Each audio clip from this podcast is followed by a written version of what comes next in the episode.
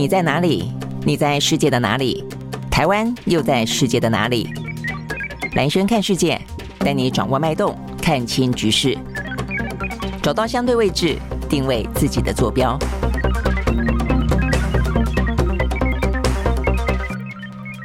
大家好，收看今天的蓝轩看世界啊。好，今天呢最主要有三个新闻啊。这个三个新闻的话呢，都算是呢呃这个蛮重要的一些互动啊。第一个的话呢是习近平终于跟呢泽伦斯基通电话了啊。所以一段时间以来的话呢，一直说呃当这个习近平呃中国想要在俄乌战争之间用政治解决呢俄乌战争，但是呢迟迟的啊这个见了普丁之后却没有呃跟这个泽伦斯基有任何的互动啊。所以等于是呢这个部分的话，终于在。昨天双双方通了电话一个小时啊，谈了什么呢？我想这个部分是一个重点。再来的话呢，就是南韩的总统尹锡悦啊，这个访美之行昨天见了拜登了。好，所以呢，等于是拜登跟呃这个尹锡悦的见面。所以一个是中国大陆方面呢跟啊泽伦斯基的呃通电话，一个的话是拜登呢这个接见了尹锡悦。那这一部分最重要的部分谈到了有关于呢呃所谓的贺祖延伸啊，就是说呃目前呢不管是朝鲜半岛或者是台海状况，似乎呢都让呢呃，美国希望南韩的角色呢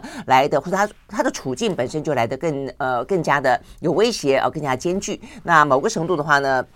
美国也希望呢，南韩扮演起更大的一个角色，而这个面对阻却，而这个北韩以及呢，对于中国大陆，那所以呃，这个南韩的话呢，他们就一直想要说好，那既然这样子的话，尤其北韩过去这段时间不断的呢去呃做这个核武的呃这个试射啦、研发等等等啊，让南韩内部呢出现了拥核自重这样子的一个声音越来越呃这个高昂，因为他们应该要自己呢有核武。好，那这一次的话呢，尹锡悦跟呃这个拜登见面成。成功的呢，说服了美国，美国愿意提供核保护伞。好，所以呢，这个保护伞保护到什么程度，是不是符合呢南韩的需求？我们也昨天讲到了，南韩在出发以前还谈了很多问题哦，都希望呢投美国之所好，目的就是想要换到一些东西。他换到了他想要的东西了吗？好，所以呢，这是在今天第二个重要的新闻。那第三个重要新闻是在两岸之间，两岸之间的话呢，时间过得好快好快哦。孤汪会谈，大家还记得吗？一九九三年啊，那个时候的话呢，让两岸之间。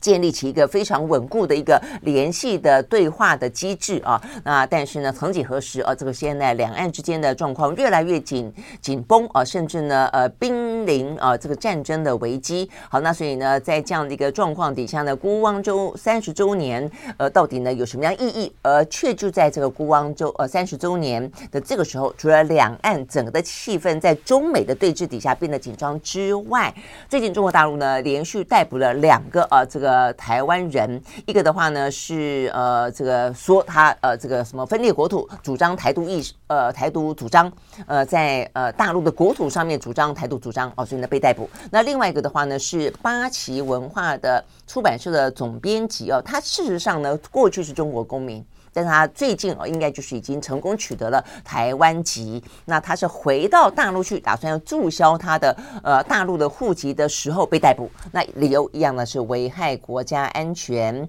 好，但是如果说哦这个。呃，在呃这个中国大陆的土地上面讲了一些违反中国大陆的呃法律的事情，你可能还可以理解啊，他可能会呃这个有一些法律上的行动、司法上的行动。但是问题是，这位呃这个富察李延鹤，他是在台湾出版啊这个相关的一些跟大陆有关的书，呃，就算是哦这个大陆当局不爱听，但是问题他在台湾出版，他又不在大陆出版哦，所以呢，中国大陆呢逮捕了啊这个李延鹤的话呢，连续两起事件呢受受到了，因此受到了非常高度的关。关注啊，那在这个孤汪会谈的三十周年的今天啊，也格外显得呢，呃，别有意义，也格外的紧绷讽刺。好，所以呢，这三个话题我们一个一个来看啊。那事实上呢，其实都或远或近哦，都都会跟台湾有关。好，那我们先从一个最看起来远的啊，是这个呃，习近平跟泽伦斯基。那坦白讲，说远呢也并不远啊，因为目前看起来，俄乌哦跟这个。台海基本上来说呢，就是呃，这个全世界被认为一个是正在发生中的一个战争，一个的话是未来潜在更具有冲突性，因为它背后如果是战争双方的话呢，这个美中的战争将会远远比呢这个所谓的俄乌战争呢来得更加的巨大啊。就如果说还有些负面的效应，尤其这个两个最大的呃这个全世界超强的大国，如果真的是发生兵战啊，或者发生呃更剧烈的冲突的话，那这个付出全世界付出的代价绝。对比俄罗斯跟乌克兰这两个啊，呃，其实俄罗斯已经没有算是。那么过去那么大的所谓的大国了哦，呃，中大型了啊，那乌克兰可能是中型国家，这比起两个超级大强权的呃冲突，事实上呢，呃，差别啊，这个等级的差别是很大的哦。所以呢，其实台海哦，虽然眼前没有哦，但是却是一个可能啊，这个中美冲突的最主要的一个热点。我想，它的呃。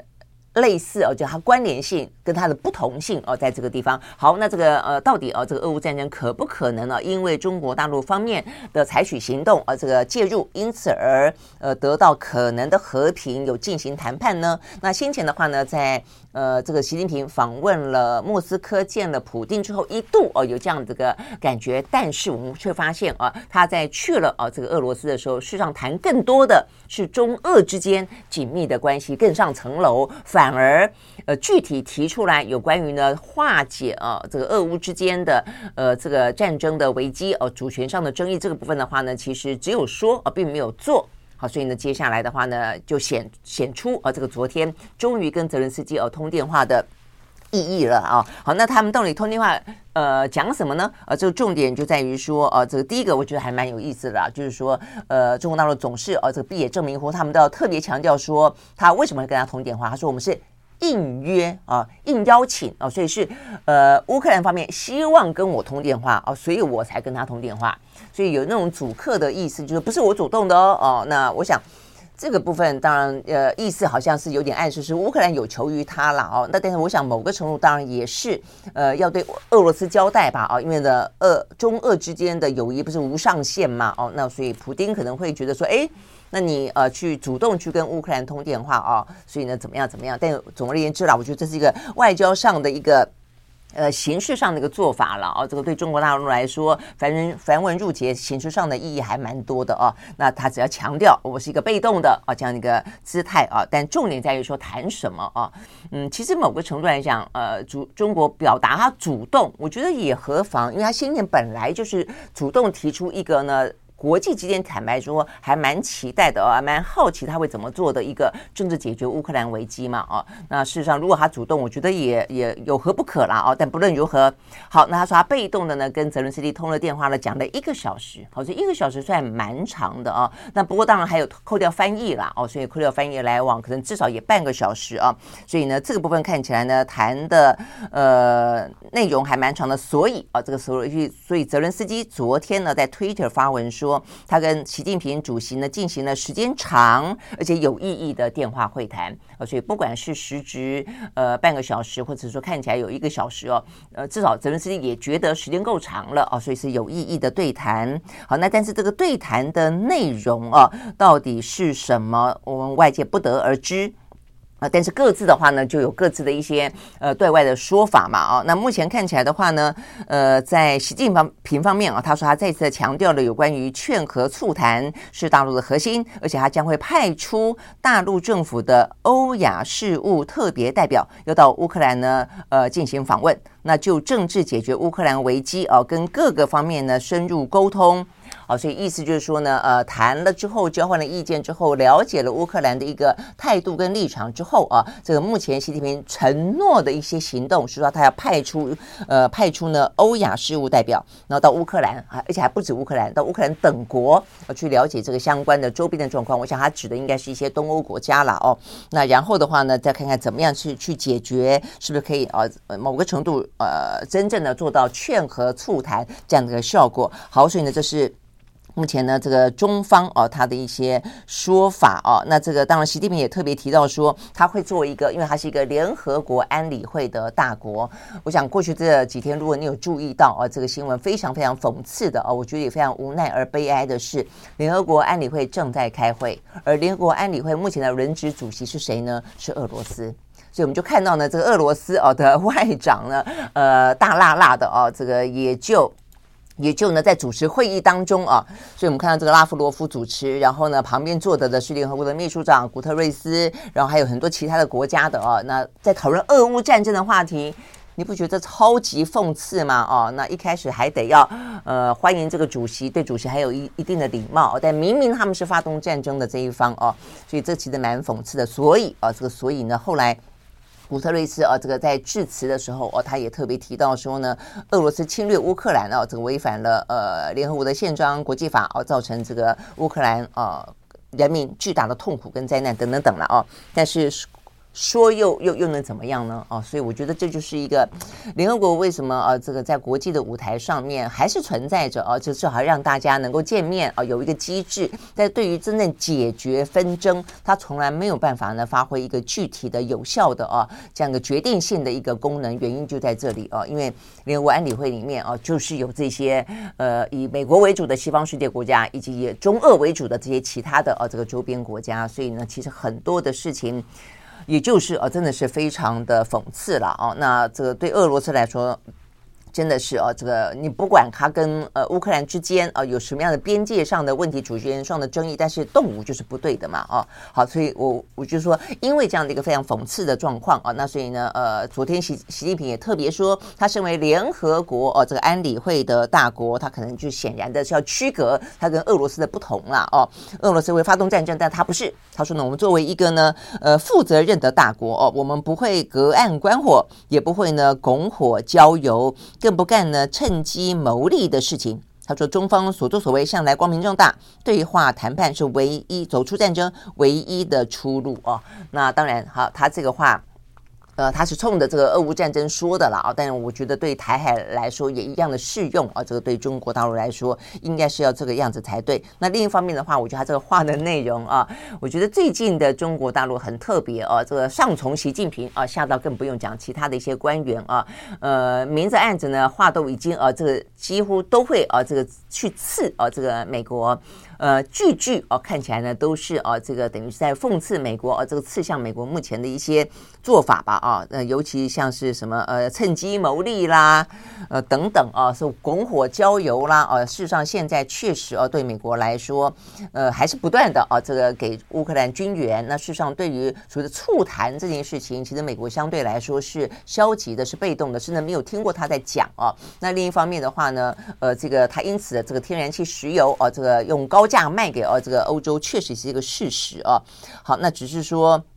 当然，俄乌争当问题很复杂了哦。你说要坐上谈判桌，即便啊这个中方有这样的一个表达，但是要让双方愿意呢，在各自的停损点上都是有利于各自的国家利益的，而愿意坐上谈判桌，坦白说是真真的是有点难哦。所以呢，呃，中方有没有这样的能耐？我觉得呢，这部分的话，如果做到了哦，他当然就会非常非常的呃迥异于目前美国在俄乌战争当中的角色了哦。但是如果说只是说而做不到的，的话，那我觉得其实这个部分，呃，也就不会有中国大陆他所期待达到的哦，在这个呃目前的所谓的希望是一个两大强权，不是单极，而是两大强权当中，中国一直想要最近这段时间很明显的啊，这个习近平第三任期，他想凸显出来中国是一个有别于美国这个寄存的霸权的一个行事作风啊，但是我想这个部分的话呢，可能。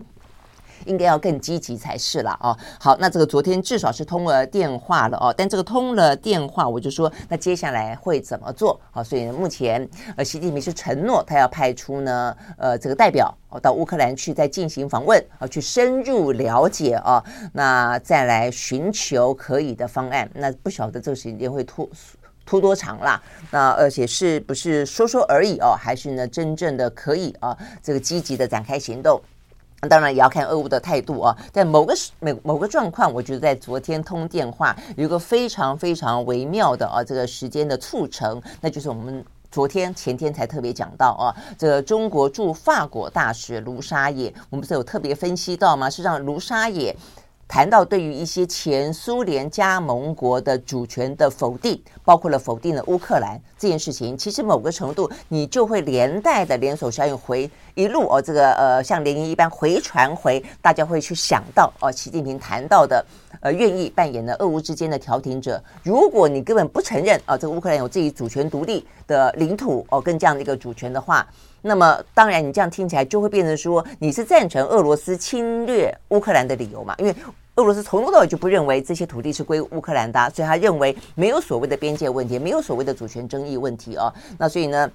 呃，卢沙野这番话就会让大家认为，其实中国大陆在俄乌当中的调停，你本来就失之客观。你其实可能心里面会偏偏袒俄罗斯，我在想，可能是因为这样的一个原因啊，因为这个部分在欧洲是广泛被讨论，而且而且也被质疑的部分，也是包括波罗的海三小国，包括乌克兰出来谴责的部分。啊，所以呢，就在啊这个卢沙野的事情引发了欧洲呢非常啊这个高度的啊算是舆论的批判，然后呢，欧洲各个国家啊这是以国家政府之名，呃要求啊这个中方说清楚，哎，就在这个时间点，一直说要通电话而没通电话。的呃习泽啊，这个通话哎，突然之间就成型了啊，那我觉得。这部分应该是有相当程度的一个催化作用哦，所以也因为这样的关系，我说我们就要看这这通电话，只是用来呃熄灭卢沙野呢在欧洲所引发的呃口口角风波，还是说呢他只是一个缓兵之计了，还是他真心诚意的哦，在这个电话之后，他就会采取行动，想要做出一个有别于呃美国在俄乌战争当中扮演的不同的角色，他可能更积极、更和平，就等着看喽。OK，好，所以呢这个部分的话呢是有关于习近平跟泽伦斯基，呃，相关的啊，这个。电话谈话，那接下来就看看啊，这个中国方面什么时候派出代表？呃，然后呢，跟呃乌克兰这些国家会如何的啊，这个劝和促谈？好，那针对这个昨天的这通电话啊，你可想而知，呃，当然在台面上大家都是表达欢迎的啊，所以美国表达欢迎，而且美国说他们向来就主张也鼓励啊，这个习近平要跟泽伦斯基对话，呃，直接听取呢这个乌克兰方面的说法啊，那呃去理解乌克兰对于一些主权的、对于领土完整的一些主张啊，跟他对于国外。国家安全的忧虑到底是为什么？然后呃，就是也期待啊，这个中方可以扮演一个积极的角色，因为他们认为啊，这中方是有能力啊，这个去呃影响啊俄罗斯的啊，这个一向是这个美国的说法啊，所以呢，美国说双方终于通话是一件好事。OK，好，所以呢，就是美方啊的说法。那欧盟哦，那欧盟当然也表达欢迎啊，欧盟过去的这些。呃，国家的领袖啊，这个到中国大陆进行访问的时候，见习近平的时候，都提到哦，有关于呢，呃，希望啊，这个习近平在俄乌战俄乌战争当中扮演更积极的角色这件事情了。所以，所以你可可想而知啊，当然欢迎啊。所以目前看一下欧盟呃的执委会的发言人特别说啊，这是中国履行他联合国安理会成员的责任，而且呢，早就应该他说重要，而且早就应该跨出这一步哦。OK，所以他们呃是有影响力，OK 可以促。使俄罗斯结束侵略的战争的。好，所以呢，这个部分的话呢是啊，这个呃欧盟的说法。那再来的话呢，当然你就会想到说，最好是了哦，可以呢，我们刚刚讲就是除了啊通电话。至少已经通电话了哦，那这可以采取行动哦，因为到目前为止的话呢，今天我们看到《华盛顿邮报》啊一个最新的报道，因为其实陆陆续续的呢取得的有关于美国情报的泄密里面，太多太多跟俄乌战争有关的事情啊。那《华盛顿邮报》昨天又报道了一个呢没有公布过的文件，这个文件里面告诉大家说呢，俄罗斯还有足够的资源可以呢啊让。俄罗斯在西方世界呢非常严厉的制裁底下，再打一年的战争，再打一年啊，所以你可以想象，再打一年，乌克兰撑得住吗？呃，那对于全世界啊，可能的一些能源啦啊，这个呃这个粮食的影响啦，更不用说这个人道的危机、难民等等等啊。好，所以呢，这个部分的话呢，其实呃看了以后是让人家觉得非常的呃觉得担忧的啦啊。所以呢，这个部分。讲到的就是啊，他们特别提到说，过去这一年多来啊，这个虽然西方世界国家呢，呃，祭出了一些呢经济的制裁，但是呢，这份被列为最高机密的评估报告告诉大家，俄罗斯怎么避开这些制裁啊。所以呢，他们这边讲说，莫斯科当局呢，借由调高企业税、主权财富基金增加。进口还有跟一些企业本身的适应力啊，因为其实俄罗斯普丁很多民间企业的好朋友啊，都是他们一些呃资金的来源啊。那这些用企业的适应力来协助缓解啊这个面对的国际之间经济制裁的压力啊，所以呢这个部分呃是。看起来，我觉得他蛮成功的减压啊，这个针对呢外西方世界国家的制裁，他们成功的减压，也因此还可以呢再打一年啊，有足够的资源。那这边也讲到说，除了啊这个物资啊这个金钱之外，呃，其实呃在支持真的支持度上，很抽象的支持度上的话呢，这边也特别分析到说，其实，在整个的战争一开始的时候，俄罗斯的一些权贵精英、政经精英，其实有些不一开始其实其实是未必赞成啊这个普丁发动战争的，但是呢，当他们了解到了这个普丁战争一旦就是说呃普丁的主张啊，以及呢。一路已经打下去了，等于是头洗到一半了啦哦。那包括呢，呃，这个普丁所发动的一些呃国族主义啊，这样子的一个说法，其实有些俄罗斯的民众也慢慢慢慢买单。我们会看到他在民调当中，其实并没有啊，因此受到大太大的哦这样的一个指责，也因此哦，这边特别。是美国的情报显示啊，这个嗯，这些权贵精英将啊从一开始的时候有点反对，到后来其实已经不管是主动的还是不得不的啊，也都会持续支持克林姆林宫在乌克兰所希望达到的目标，而且继续协助呢普丁来规避呢国际当中的制裁。那因为事实上他们也不只是为了帮普丁啊，也是帮他们自己嘛，因为他们的这他们的企业，事实上俄罗斯很多的所谓的民营企业跟国家。之间的关系都很深的啊，那所以这个部分也等于就是呃双赢吧啊，所以呢，在这样的一个状况底下呢，俄罗斯可以透过这些资助再打一年的战争。OK，好，所以呢，这个部分其实是。听起来很忧心的啊，所以你更觉得如果和平可以尽早到来的话，真的是呃更迫切更好了的哦。否则的话呢，难不成真的要再打一年吗？好，所以呢，这是来自于呢呃美国不断外泄的情报呢，又一个情报呢呃直指啊这样的一个内容。那再来的话呢，就是我们看到另外一个是乌克兰的动作啊，在乌克兰的话呢，在昨天他们呢呃在罗马啊，在今今天今天而且在昨天呃在意大利的罗马举行一场啊，这个乌意双方的双边会议呢，这个叫做重建会议啊，所以乌克兰已经开始针对他自己国家的重建，希望跟很多的一些欧洲国家啊，那进行双边会议，得到更多的一些。帮助某个程度也算是呃欢迎他们到乌克兰借由重建进行投资嘛啊好，但是我觉得这么听起来就变得很讽刺了啊！就如果说你的战争不断的啊这个进行，那和平还是在非常遥远的啊这个远方的时候，你现在谈重建有任何的意义吗？重建了再打，打完再重建是这个样子吗？哦，所以呢，在一片废墟当中。呃，谈重建哦，坦白说，这是有点点心酸的事情了哦。好，但不论如何，呃，就是在昨天啊，这个乌克兰跟意大利双方的重建会议啊，这个在罗马举行，包括意大利的总理，包括呢乌克兰总理呢，双边都呃出席了。那更多的包括一些外交部门啦，一些呢企业商务部门啦，通通都进来哦。所以当然听起来的话呢，是希望呃，就重建也是一门好生意了啊。重重建呢也是代表了很重要的邦谊哦。所以呢，这个部分的话呢，是乌克兰陆陆续续呢都。在进行着的，只是说呢，如果当和平真的是，呃，还没有降临之前啊，这些事情。听起来都让人家觉得非常的悲观。好，所以呢，这个部分是讲到呢，习近平跟泽伦斯基啊，这个通电话可不可能啊，真的是呃终止啊这个俄乌战争啊，让这个双方愿意坐上谈判桌，就看看啊这个俄乌双方以及中方可以扮演多积极的角色了。好，所以呢，这是在今天啊这个重要的新闻之一。那第二个的话呢，就是拜拜登跟尹锡悦啊这个双方的见面。好，我们昨天有曾经讲到过啊，其实坦白讲，你呃。站在南韩的角度去设身处地去看啊，呃，其实对南韩来说这一趟啊访美之旅，尹锡悦真的是做足了功课啊。对于呢美方可能会呃直接间接明示暗示希望你表达的态度呢，他都已经啊这个做到挺足了的哦。包括呢对台湾啊，他讲到台海呃问题呢，就是像是一个呃朝鲜问题一样，这个全球性的话题，这个国际事务啊，而不是呢单一的所谓的中国的内政。哇，这个话听起来。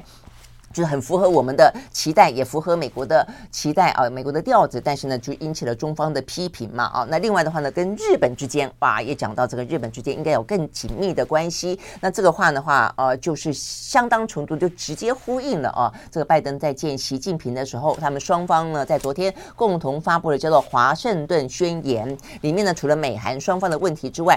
拜登特别提到说，他希望啊这个美国在东亚这个地方有两个非常坚定。的好朋友哦。那这两个好朋友就是日本跟韩国，可以协助呃美国共同的维护呢朝鲜半岛跟台海啊的和平跟安全。所以呢，这个部分的话呢，尹锡悦在出发前也把话讲到很够了哦，甚至讲到说呢啊，我们不会期待日本呢要什么下跪啊，这个呃道歉等等哦。事实上呢，呃，这个日韩之间的呃友谊啊的紧密关系，呃，根本不应该啊这个受到呢短短的几十年内啊的一些影响，应该看得更长哦，所以这话讲的也很够。所以那时候我们就讲到说呢，呃，包括半导体等等嘛，所以他可能就想换取的，我觉得有两个重点了啊，一个就是半导体啊，这个相关的一些，呃，因为美美国针对中国的禁令，希望我们盟邦配合的非常非常多啊，但是中韩国一直希望呢，能够有一点弹性啊，让他们能够持续的维持在中国的既有的市场啊，跟一些相关的利益。另外一个更直接的就是啊，这一次的华盛顿宣言当中讲的最多的，也就是核心的部分，就是有关于核保。护伞的部分，OK，好，所以这个部分的话呢，显然的，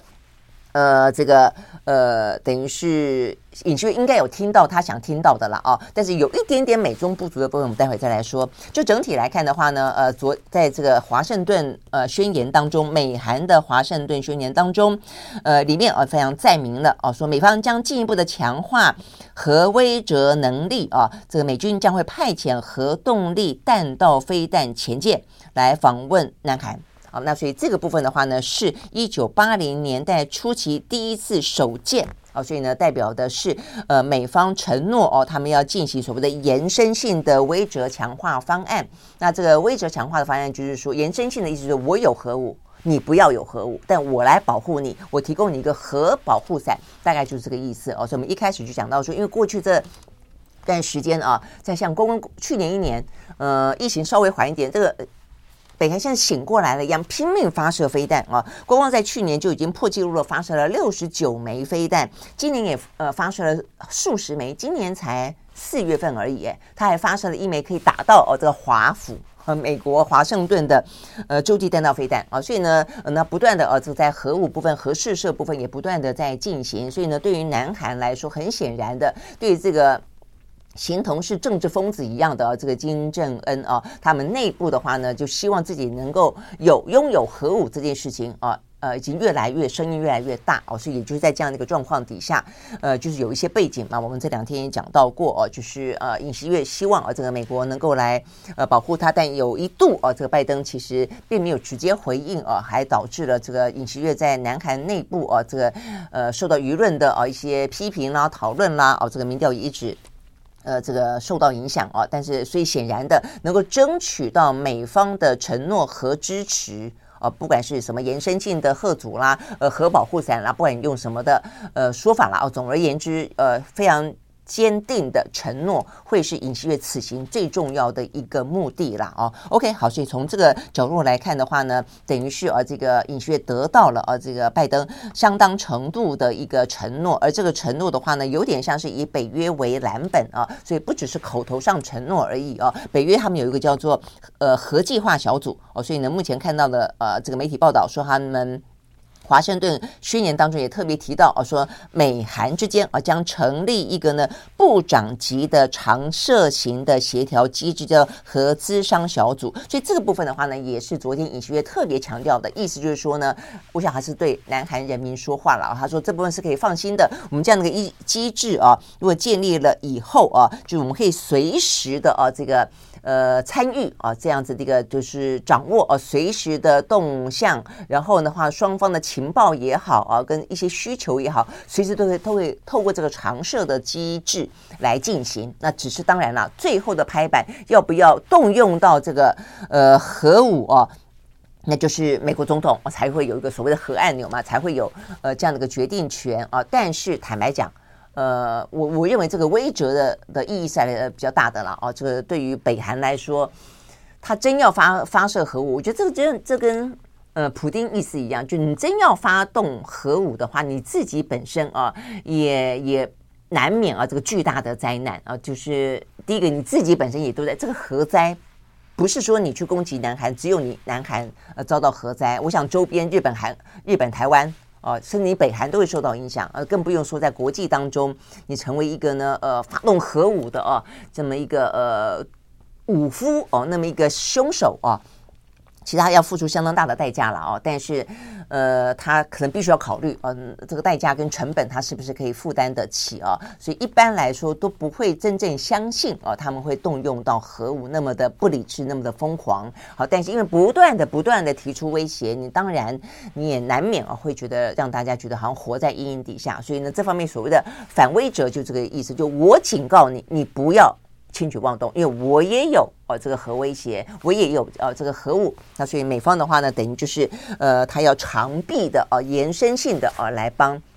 南韩进进行这个核威慑哦，那所以也就是说服了啊，也就是让尹锡悦可以有个解套，就是你南韩不用自己啊这个发展核武，大概是这个样子。好，但是我刚刚为什么会说有一个美中不足，有一个呃嗯，就是算是对他们来说，你要讲瑕不掩瑜吗？但是事实上，呃，对北约来说哦，它其实南韩并没有达到北约成员国的呃跟美国之间的呃那样的一个角色跟位阶哦，那就是呃事实上呢呃。北韩呃，就是美国在北约是有部署啊这个战略核武的。就我除了跟你建立机制，我除了呢呃承诺啊，如果说你真的发生了这些呃危急的呃这个核武事件的时候，我会愿意来帮助你。但是除了这个之外，我在平常我就部署战略核武在你那个地方哦，所以等于就就近让你心更安。但是啊，在这一次的华盛顿的发呃宣言里面。美国并没有承诺啊，这个部署战术核武，而且呢，呃，看这个媒体报道说，不只是现在，以后也不会在南韩部署。哦，所以他呃能够做的就是他会不定期的派出我们刚刚讲到的这个叫做呃 SSBBN 啊，就是呃核核动力弹道飞弹潜舰，不定期的呢造访南韩，让。北韩因此而忌惮，不敢轻举妄动，大概是这个样子。OK，好，那所以呢，这个部分的话呢，是昨天呃，拜登跟尹锡悦见面之中啊，这个最重要的事情。所以我觉得对尹锡悦来说，呃，虽然没有到北约啊这个成员国的。等级哦，没有真正的呃，这个争取到美国来呃，南韩部署战略核武，但是呃，也承诺了他不定期的会派出这样的一个潜舰啊，来军巡、来护卫、来贺阻啊，这个保护南韩、贺阻啊北韩。所以到目前为止，应该也还算是成果丰硕啦哦。那呃，当然这个部分的话呢，可能不止北韩啊要忌惮。这个最主要是针对北韩，但是另外中国大陆的话呢，很显然的啊，呃，美韩之间直接的啊是针对北韩，但间接的啊也是在护卫呢东海啊，所以呢，对于中国大陆会不会有任何的反应，这件事情是还蛮值得关注的啊。到到目前为止的话呢，还没有看到中方有什么样的说明。呃，倒是啊，这个美国白宫啊方面已经有呃这个资深官员出来说了，他说呢，我们已经事先告诉北京方面，我们跟南韩之间。会采取这样的一个行动啊，而我们的目的呢，是在印太地区推推动反核扩散的努力啊。他说呢，这不只是符合南韩利益、美国利益，也符合你中国的利益啊。啊，所以意思就是说，我们你也不希望啊有所谓的核武嘛。那所以先前其实有关于中国不断的要去呃扩建核武这个事情，美方也不断的在呃。指责或者影射啊，这个中国有一些呃可能不当的啊这样的扩张，中国方面也说他们绝对不会是一个核武大国，他们的目的是核能。那既然这样子的话呢，双方应该是要有共识的才对啦哦。所以我想美方啊，就这个说法就是说好，所以呢呃中国大陆啊应该要欢迎，因为我们共同的都不希望哦有核武的状况发生。好，那所以呢这个部分是呃双方在。呃，等于是军事上啊，在这样的一个核冲突上啊，这个等于是达成了共识。那除了这个之外的话呢，其实尹锡悦啊，他也呃很明显的啊，看到他我们刚刚讲到，他其实很多的期待嘛啊，这个期待另外一方面就是跟半导体有关，跟科技战有关。所以我们看到啊，这个虽然篇幅没没那么大啊，但是呢，呃，这个部分也讲到说尹锡悦啊，也有跟。呃，这个拜登特别提到了有关于呢科技投资啦、量子科技啦、哦等等啊，这个经济贸易的相关话题。那另外的话呢，他其实呃见了啊，也见了蛮多的啊，这个美国的高科技的业者的。另外他还见了 Netflix 啊，我觉得这个是一个很特别的啊。这部分的话呢，呃，我们刚刚讲其他的东西，大家可能会觉得有一点点遥远啊，但讲到 Netflix，讲到韩剧。大家应该非常有感吧，对不对啊？这些年呢，韩剧啊，真的是嗯，在国家的啊这个资源的支持底下，他们也就是自己非常的争气啊，所以呢，整个的韩剧呢，已经不是在亚洲地区席卷了，是全世界啊，不管是剧啦，不管是音乐啦，哦、啊、等等。都是一个全球性的啊，甚至在奥斯卡金像奖当中不断的发光。好，所以呢，这一次啊，这个见面还没见拜登以前啊，这个尹锡悦就已经啊，这个先见到了 Netflix 的呃、他们的啊这个执行长，而且他也承诺哇，有很大笔的投资要跟南韩呢进行影视相关的合作。好，所以我们就说呢，这一趟啊，这个尹锡悦的。访美行啊，虽然先前啊这个做足了功课，答足了考卷啊，目前看起来呢，呃，就收获来说的话呢，应该是收获满满的啊。那直接来看看啊，这个南韩的人民对于呢有关于核威慑这件事情啊，用呃固定的不定期呃跟不是不是固定跟不定期的啊这个核潜舰的呃造访，而没有部署战呃战术啊核武啊核武战术飞弹这件事情，是不是可以接受了啊？这基本上目前看起来的话呢，是啊，是还算是啊，这个蛮不错的啊，这个蛮满意的一趟呢啊，这个尹锡悦的访美行程。OK，好，所以呢，这个部分的话呢，是来自于呢尹锡悦啊跟这个呃拜登啊的一个。对谈，OK，好，那这个部分的话，我们也还看到呢，在南韩自己发出来的这些媒体的呃新闻稿当中了，就尹锡悦有特别强调，他说朝鲜半岛的和平是需要靠实力来达成的，而不是仰赖对方的善意。好，所以这就讲到为什么他必须要不断的啊，呃，看起来也必须要去确保自己拥有啊可以反击或者拥有啊这核武的能力啊，只是这个核武的话，可能不需要自己用，而是美国同意啊来。呃，进行保护，所以我觉得这个部分的话呢，坦白说啊，我觉得这就是台湾最难堪的地方了啦，就最无奈的地方，就是一般来讲啊，就是说，如果你你当美韩之间有这么多的一个相互需要的话。我们愿意壮大我们自己，我们愿意配合你做很多的一些相关的其他的一些制裁啦等等的配合，所以好歹你允诺我哦。所以呢，当这个美韩之间可以去签订啊，发表共同的华盛顿宣言这样的一个联合声明，由美方承诺，哦，就一旦朝鲜半岛上发生了核攻击的时候，美方一定会用政赫也好，用必要的手段也好，来帮助呃南韩。来维护国家安全，这就有点像是我们不断在讲说，好，如果今天你美国不断的需要台湾，不断拿台湾当棋子，那去冲撞中国大陆，好，那你可不可以承诺，一旦发生战事，你愿意来？哦，至少美国对南韩的承诺是这样清清楚楚的啊！就算你没有平常部署所谓的战略核武，但是你会来，你平常不定期会来，战争的时候你一定来。那这部分听起来至少哦，让他觉得安心，或者至少相互有点对等嘛，哦，那而不是呢，只是你的跟班，只是你的小弟，只能够照单全收哦。但是对台湾来说的话呢，就是说半天，就美国哦所谓的不断的战略模糊，就一。一贯的模糊，这点就是对台湾来说很不能够接受的。那不过当然，你退一步去讲，你会知道啊，因为中国大陆会会这个反弹啊，就像是我们刚刚讲到了有关于呢呃美韩他们这个华盛顿宣言，其实美国还会特别说我已经跟北京打过招呼喽哦，所以你就会知道说呢这件事情尤其台海那一定要跟中国打招呼。但中国的话呢，对台湾显然的他可能就不会同意啊，这个美国要出兵台湾这件事情，所以中间就是非常的。纠葛啊，非常的纠葛，但是这是一个无奈的地方，但是也是一个在纠葛当中，你如果你明明知道这个纠葛，或者你明明知道说因为中国的的关系，你没有你不可能得到美国的保证的话，那所以反过来说，你是不是要避免冲突？哦，所以我觉得这些事情就是你必须要合在一起想，合在一起看啊，而不是呢真的是单方面的押宝，因为这个单方面的押宝，你没有办法得到百分之百的保证的时候。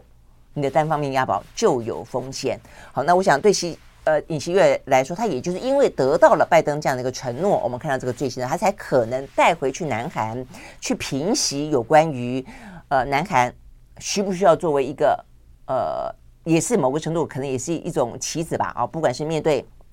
北韩面对中国大陆来说，那可以不用去新建自己的核武，你总要有理由。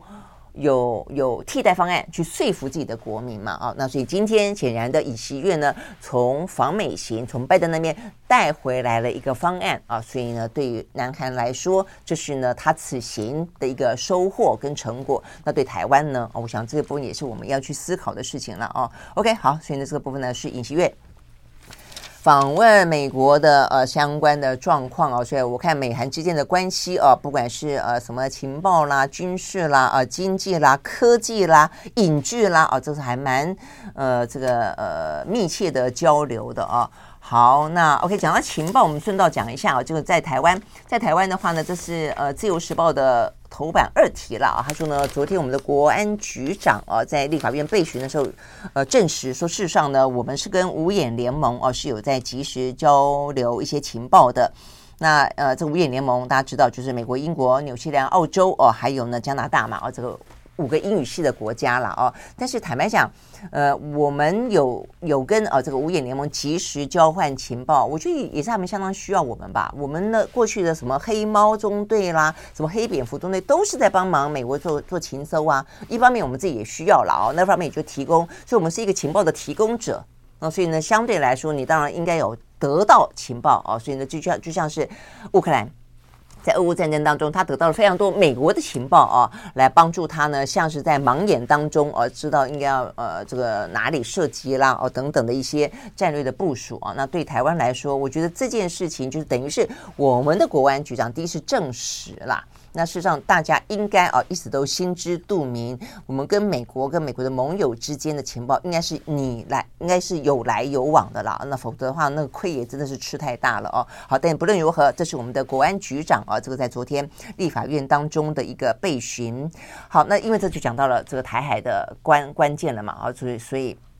周边怎么样啊？让我们怎么样？好，那讲周边，周边的话呢，呃，美菲的军演还在进行当中。那今天的话呢，呃，在媒体的国际媒体的大幅度的报道当中讲到说，美国菲律宾的肩并肩军演今天进入高潮，那就是呃，海马式火箭系统跟 F 三十五 B 战斗机等等武器啊，他们呢进行了一场集成。呃，假想敌啊，这样的一个呃行动，那这个行动的话是面向南海，它集成了一艘面向南海的假想敌舰。那甚至的话呢，菲律宾的总统小马可是啊，还现身在这样的一个联合训练成果的场合当中。那你可以想象得到的是，在南海啊，那么一个敌舰会是谁？我想应该讲的就是中国大陆嘛啊。那同样的啊，我想对于这个小马可士来说，不小马可士只相对于老马可士了哦，他现在已经不小了，就马可士了啊。马可士的话呢，他接下来要去美国访问。我我想，所以就像是啊，这个尹锡悦要去美国访问之前一样啊，你要有一些动作啊，能够希望呢，呃，来增添啊，这个美国对你的一些善意也好，呃，信任也好，那然后访问之后可以带回更丰硕的成果啊。所以看起来的话呢，马可是啊，这个菲律宾总统马可是呢，他特别的现身啊，那么一个集成南海假想敌舰啊，那么一个场合，应该啊，也是跟他接下来要访问。美国啊，这个事实上是有关系的。OK，好，所以呢，这个部分的话呢，菲律宾跟美国啊，这个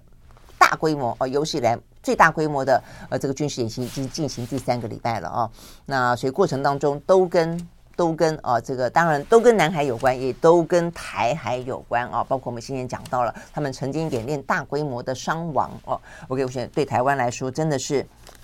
所有的事情啊，几乎现在的国际相关的新闻啊，很少没有跟台湾有关的了啊，这个直接间接都有关。OK，好，所以呢，这个部分呢是讲到呃美菲啊之间呢目前最新的状况。好，那最后就回到台湾这方面了啊。台湾这方面的话呢，在今天比较受到关注的呢，就是呢孤汪会谈三十周年。好，那这个三十周年的呃当下啊，我们却看到这一两天啊，这个陆续有来的两岸之间的消息，哦，就变得非常的呃。诡异了哦，就是说从呃初春开始哦，有一点善意，然后呢，呃，有点那种春江水暖的感觉哦，但是呢，哎，一下子。呃，因为呢，蔡英文过境啊，这个美国呢见了他们的众议院的议长麦卡锡之后，虽然已经是妥协方案了啊，但是呢，还是啊让这样的原本有的一些呃看起来啊冒出一点嫩芽的啊，开始呢融冰的感觉，哎，又停下来了啊。所以先前还包括，如果大家有印象的话，呃，包括国民党副主席夏立言啊去访问中国大陆哦等等，然后呢还包括了一些我们的业者啊，呃什么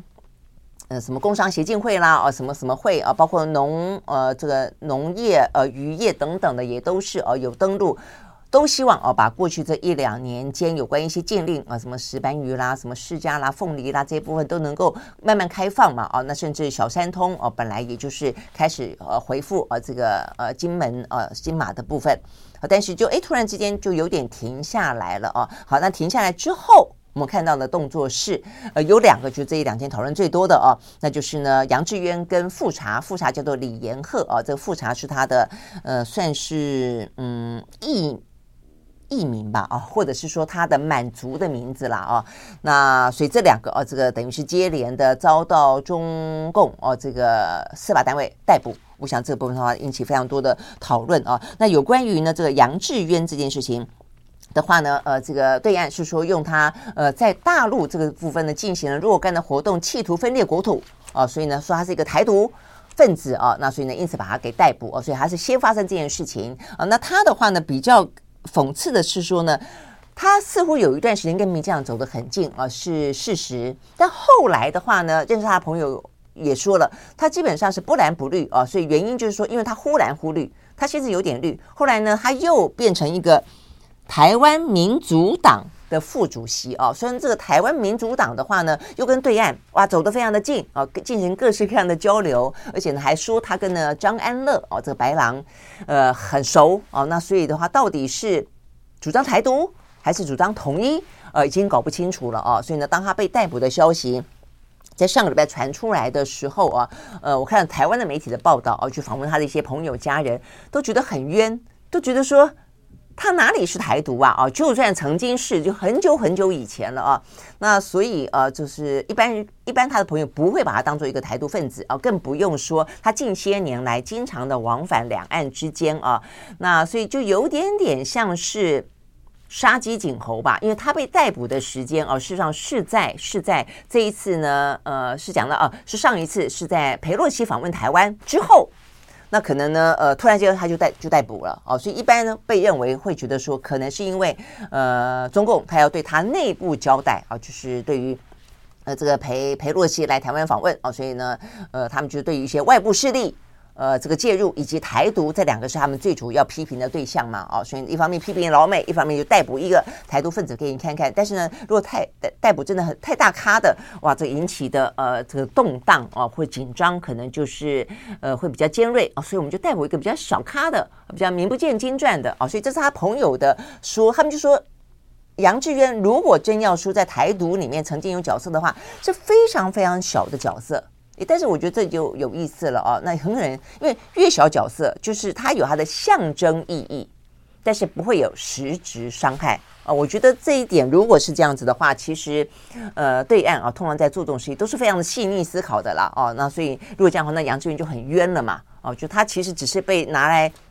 杀鸡儆猴的，就警告台独分子或者对内啊做一个大内宣，就我们。有针对啊这个台独分子，有针对呃外部的啊这个干涉势力，我们是态度很严正的啊，所以呢这个杨智渊就因此被被啊这个逮捕，以这个分裂国土的啊这样的一个呃所谓的罪名。那呃他是哦是在过去这段时间的第一个，那第二个的话呢，就我们刚刚讲到这个八旗文化的总编辑富察啊，那富察的话呢，他的本名叫做李延鹤，那他是满族人啊，那他的话呢确实是大陆人。但是他因为娶了一个台湾老婆，那所以呢也在台湾开了一个出版社。那在二零一三年的时候呢，已经取已经取得在台居留证了。那现在的话呢，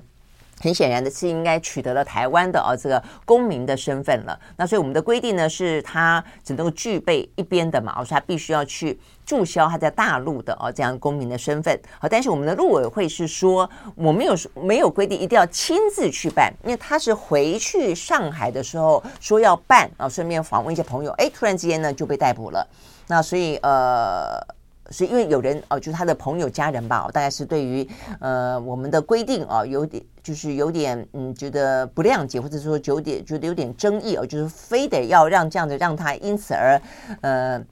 身陷危险吗？哦，所以陆委会我看他们有个说法，就是我们并没有规定啊要亲办啊，就没有一定要亲自去，所以应该是他自己本身有一些事情啊，只是他没料到此去哦，那就被逮捕了，就没有回来。那现在的话呢，呃，他是被以危害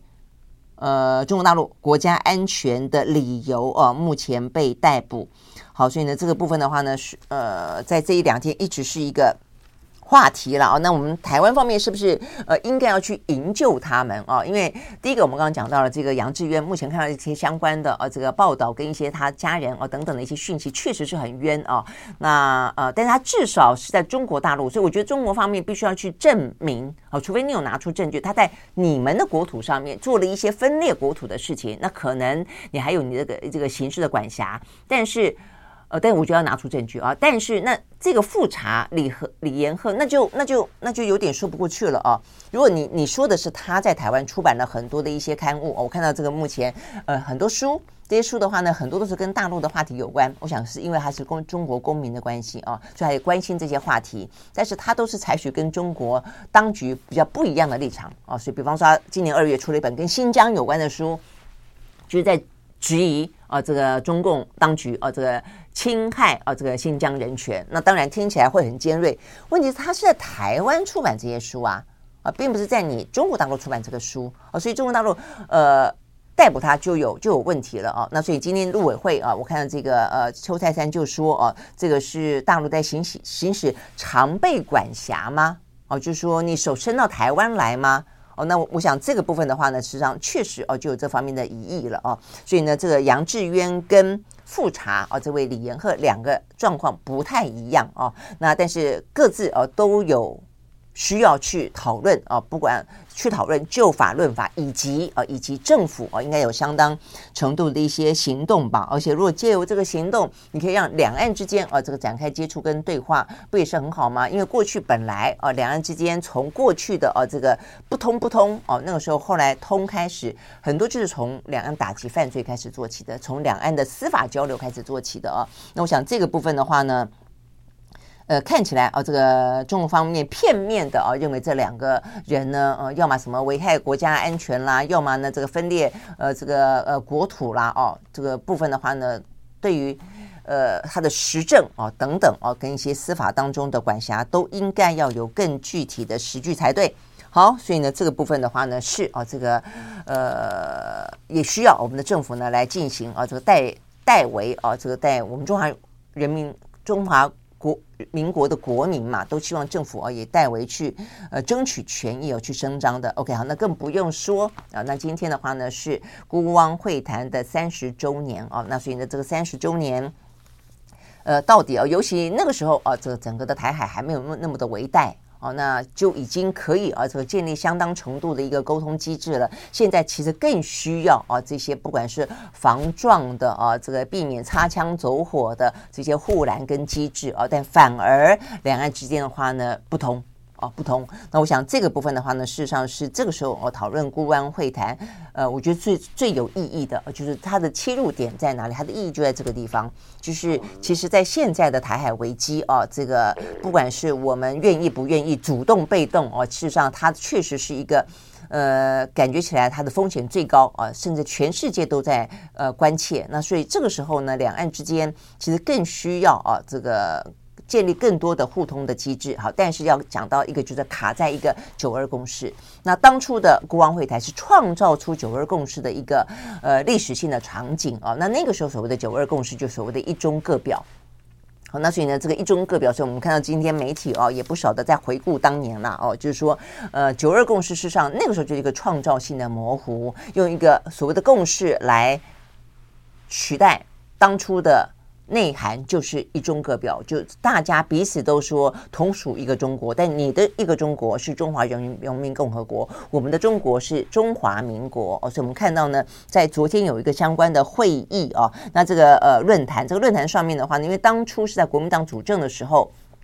呃的这个。诞生的啊，这个国王会谈以及九二共识嘛，啊，他们有很多的一些文件，他们可能更加的了解。呃，这边就有讲到说呢，当初啊，这个一个中国的含义啊，是双方这边争执不休的时候，所以我们那时候的传真你来往非常非常非常多，那我们就提出了一个方案啊。我们的方案说，虽然双方都坚持一个中国的原则，但是对于一个中国的含义认知各有不同，这是我们的强调哦。后来呢，因为我们这样去韩了以后，海海协会哦就对岸，他韩副海协会说，充分尊重且接受，我就代表他尊重我们表述，我们认为一个中国是中华民国，我们跟你的不一样。所以当初其实双方曾经可以有这样的默契过哦，但到现在就变成说，呃，我们这边也不接受九二共识，他们那边呢也不讲个表了哦，所以我觉得这是双方的，我觉得确实九二共识呢目前没有办法啊真正的呃持续的成为哦台湾面对。对岸啊，两岸的议题的时候的一个共识，原因不止台湾内部，不止民进党，我觉得也包括中国大陆啊。就中国大陆呃不断的呃只讲一中，不讲各表。我觉得这部分的话呢，是对岸啊，如果希望和平到来，如果希望台湾不要越走越远的话，我觉得呃习近平啊，他也必须要去思考到这件事情，要正视啊这样的事情。如果他最近不断的讲九二共识，也不断的提到九二共识才是现阶段可以恢复两岸的沟通跟协调的。一个呃，就是我们说芝麻开门好了啊，那个钥匙的话，那你也必须回到三十年前所谓的九二共识的原汁原味，那就是一中各表，各自表述的这个四个字不能没有。好，但是回过头来在台湾，台湾的话呢，我觉得对民进党来说，他也有相当的责任啊，因为他把。九二共识在过去这些年，因为他自己找不出别的共识的说法啊，因为他不要九二共识。我想，因为这是国民党的呃 credit，所以他可能不要。我觉得是一个政党竞争的问题，所以但是他又提不出更好的共识来，所以他就去丑化你的这个九二共识，所以他就把九二共识讲成一国两制。我觉得这份事实上是很很糟糕的啊。所以我们看到呢，当初。在筹备呢这个国安会谈的，呃，当时的海基会的秘书长啊，呃，就是邱敬义啊，显然的媒体啊有跟他做访问，邱敬义就说哦，他认为哦，他呃目前啊看起来的话，两岸很难对话，跟九二共识被扭曲了，民进党把九二共识跟一国两制画上等号是有关系的，而且他认为民进党这样做是很不道德的哦。那这本我觉得其实是很真的是很值得大家去深思，所谓的不道德这是什么意思？就是说我真的觉得九二共识，要不然真的我们站在国家立场来看，你民进党就找出一个你的说辞，就我们的重点在于说，两岸必须恢复交流跟对话，这个对话是 B 站最重要的关键。好，那你如果可以有别的方式让两岸之间恢复对话，那随便。你我们就说过，你要什么共识，什么什么九二共识、九三共识、八六共识、八都可以，只要就是一个共识，对岸可以接受。那重点是，如果对岸不接受你提出来的，你想想不出更好的方法，那原本有的九二共识，你不能够只因为它是国民党提出来的，所以你就不要，你就要去丑化它，你就要去诋毁它。而且，我觉得某个程度，为什么邱静讲不道德，是说你你明明九二共识不是一个一国两制的概念。哦，就硬要把它说成一个一国两制，因为一国两制事实上是讲到统一以后，统一后怎么样？那问题我们没有跟他统一啊。我们现在大部分百分之六七十的民意都是这样的做的，都是要维持现状。所以，我们今天在谈的是一个在没有统一的状况底下，两岸之间要维持相当程度的交流跟避战。哦，跟一个护栏，哦，跟一个缓冲，所以九二共识是彼此之间在这样的状态底下说好了，就是我们同属一个广义的文化内涵的中国，但是你是你，我是我，哦，所以我觉得这个部分明明是一个呃现况底下的一个交流的钥匙，交流的芝麻开门，交流的通关密语，被你讲成一个统一后可能的状态，我觉得这份真的是。我觉得不道德是在在在这个地方哦，所以对于民进党来说，如果你的心里面放的是国家，你就不应该这样做，因为这样子的做法有利于你的政党利益，我同意，因为这是国民党谈下来的啊，所以呢，大家说哦，你看国民党因此而建立一个两岸之间稳定的呃这个互动的机制，呃对话的机制，那民进党也只能够萧规曹随。但如果在国家的利益来说是值得的，又怎么样呢？如果可以因此让人民避战。不是很好吗？你希望年轻人上战场吗？你希望我们的产业因此而具有那么大的风险吗？都不要讲真正发生战争了，你光是现在这样说说说说说，投资就不来了，很多厂商就要出去了。那我觉得这部分其实站在国家的利益来说，不就是真正你才是应该放在心里面，放在一个 priority 当中比较前面的吗。那如果你不是这个样子的话，那当然不道德啊！你把你的政党利益，你把你的个人政治利益放在国家之前嘛？啊，那我所以我觉得这是这个时候啊，去讨论国安会谈，可能大家会说啊，这个三十年前的事情，但三十年前的事情，当然我觉得时空环境不一样了啊。现在中国也比过去壮大了，所以我才会说中国也有它。要扮演的更积极的角色哦。如果他是这样的一个铁板一块的话，我觉得两岸之间就你也不要只骂民进党了。我觉得两岸之间是很难的，所以任何夹在中间，希望大家能够和平的，都会骂骂被骂成什么卖国贼啊什么的哦。所以我觉得中国也必须要去思考这件事情，那民进党也必须要去思考这件事情啊。这个只有双方哦，一个一个铜板是是拍不响的了，也只有双方，而且不同的政党。都能够真正的在这件事情上，因为我觉得这件事其实是高过一切，和平是高过一切啊！和平这件事一定要放在最高的一个国家利益来去谈它，而且国家利益必须要高过任何其他的一个利益来去谈它，才是真正重要的哦，才配当政治人物跟领导人了哦。OK，好，所以呢，这是讲到今天啊，这个乌汪会谈三十年，但是的话呢，呃，这个。我们看到了我们海基会的啊，这个董事长现在是李大为啊，李大为算是贯穿了蓝绿的一位啊，这个政务官，但很显然的，在民进党的这样的一个呃氛围底下啊，这个政治正确底下，他能够谈的也就是一个框架了哦，所以他昨天当然很好，在海在。国王会谈三十周年，他也特别提到了希望两岸之间能够对话啊。他说呢，能够呼吁以务实、不带政治前提的新思维来看待两岸的关系。他希望能够呢，搁置争议，相互谅解，务实协商，用对等尊严啊。他说呢，如果不这样子做的话，沟通停滞的话，就会有更多的猜忌跟误判，而猜忌跟误判是产生冲突。最主要的不稳定的因子啊，好，那这个陆委会的副主委詹志宏也代替邱泰山宣读一个致辞。我不晓得这么重要的一个场合，为什么邱泰山不来哦？可能是他觉得国王会谈会等于九二共识吧？是吗？哦，就如果这样的话，其实也很。很不必要了啊！那好，詹志宏他就说，呃，蔡英文总统在二零一六年的就职演说特别提到哦，他我们是根据中华民国宪法、两岸人民关系条例以及相关法律处理两岸事务哦，而且在尊重历史事实及既有的政治基础上维护两岸现状。他呃，这个詹志宏说哦，他代表邱台山说，这是一个极其善意的政策宣示，希望大陆当局能够用心理解。好，那所以呢，等于是在这样的孤王三十周年的时候，民进党政府啊也有表态，一个是呢海基会的啊这个呃董事长啊李大为说话了，然后再来是这个陆委会的呃代呃副主委啊代表邱太山说话了啊，但是呢通篇都没有讲到九二共识。好，那偏偏这又是呢最近。大陆方面不断重申的，呃，这个通关密语啊，所以也很讽刺。其实过去呢，国民党呢，呃，在这个国安会谈当中创造了“九二共识”这个呃，把状况变得模糊的一个名词之后，到了好长一段时间都不承认，因为他他们就觉得他们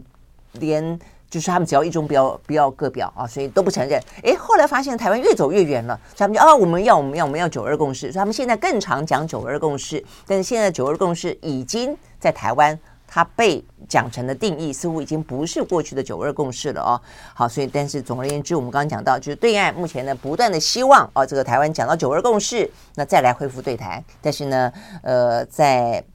昨天今天啊，这个海陆两会。怎么说怎么说都不讲“九二共识”这四个字，OK，所以呢，目前看起来就还是有很多意识形态的障碍在里头啦。我就说白话了，就是这个样子了哦。那事实上，你说呃，蔡英文那那番谈话，坦白讲，我觉得对民进党来说。当初我就有注意到他那个时候的就职演说了，他这个这就演说等于是有点不说接受九二共识的接受九二共识，因为他也讲了中华民国宪法了，他也讲到既定的政治基础，什么叫做既定政治基础？就是九二共识嘛。坦白说，那所以但是问题是，他就是不讲出来，然后对岸就是要听这四个字。就杠在那个地方哦，所以呢，呃，到今天了啊，时隔七年了，这是当初七年前啊，二零一六年对七年前蔡文讲的就职演说的话，七年后再念一遍，但是也还是有那种说不出口的那四个字，那所以目前看起来真的是不知道，如果这样看起来，也只有总统大选的选举结果能够去展现最新的民意了。而这个最新的民意，我相信在过去过未来这段时间辩论当中，会要有一个，就是说你接不接受九二共识，而且九二共识的定义是什么？真的再讲清楚一点。一个中国各自表述，我想这么方面是不可退让的啊，或者。民进党赖清德，你提出一个你觉得对岸可以接受的共识，那也很棒哦。那我想这个部分的话呢，会是啊，也必须是啊，这个接下来总统大选当中，呃，要要要能够讨讨论到，而且找到解方的，因为这个解方，呃，要去应对的是未来这段时间，未来这段时间，中美之间只可能更。更激烈、更强力的呃紧绷的对峙，而台湾可能要面对更多的风险，所以这个时候我们需要一个台湾内部一致的团结的共识，一个解方。OK，我们时间到喽，明天同一时间我们再会，拜拜。